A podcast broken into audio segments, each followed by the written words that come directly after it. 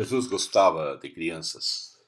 E é muito interessante quando o autor do Evangelho escreve, dizendo especificamente Mateus, no capítulo 18, ele diz que Jesus assegura para os seus discípulos o seguinte: que a não ser que vocês se convertam e se tornem como crianças, jamais entrará no reino dos céus. O reino de Deus é marcado por algo gracioso, pela sua gratuidade. Não se promove hierarquias, nem ganhos pessoais ou promoções pessoais. O que os discípulos estavam querendo naquele momento, talvez impelidos pelo encanto da hierarquia, eles queriam autoridade, eles queriam poder. Tudo isso estava marcado no Império Romano. Eles queriam reproduzir esse poder, essa hierarquia no seio da comunhão dos seus discípulos, discípulos de Jesus. Eles esperavam se projetar no caminho de Cristo. Talvez, na sua maioria, eram pobres, trabalhadores, e o chamado de Cristo poderia significar uma promessa de promoção pessoal. Talvez na sua mente imaginavam que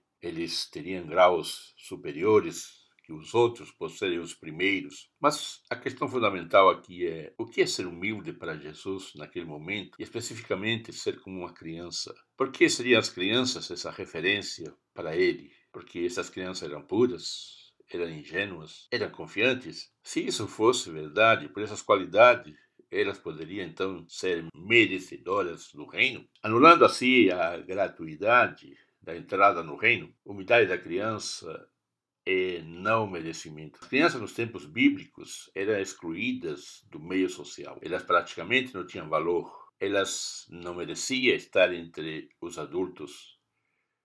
Elas não eram consideradas.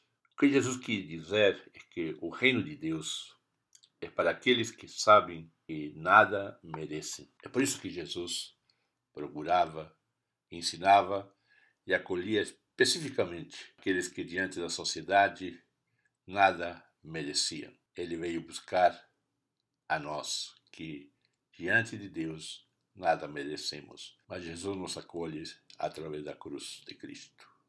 Thank you.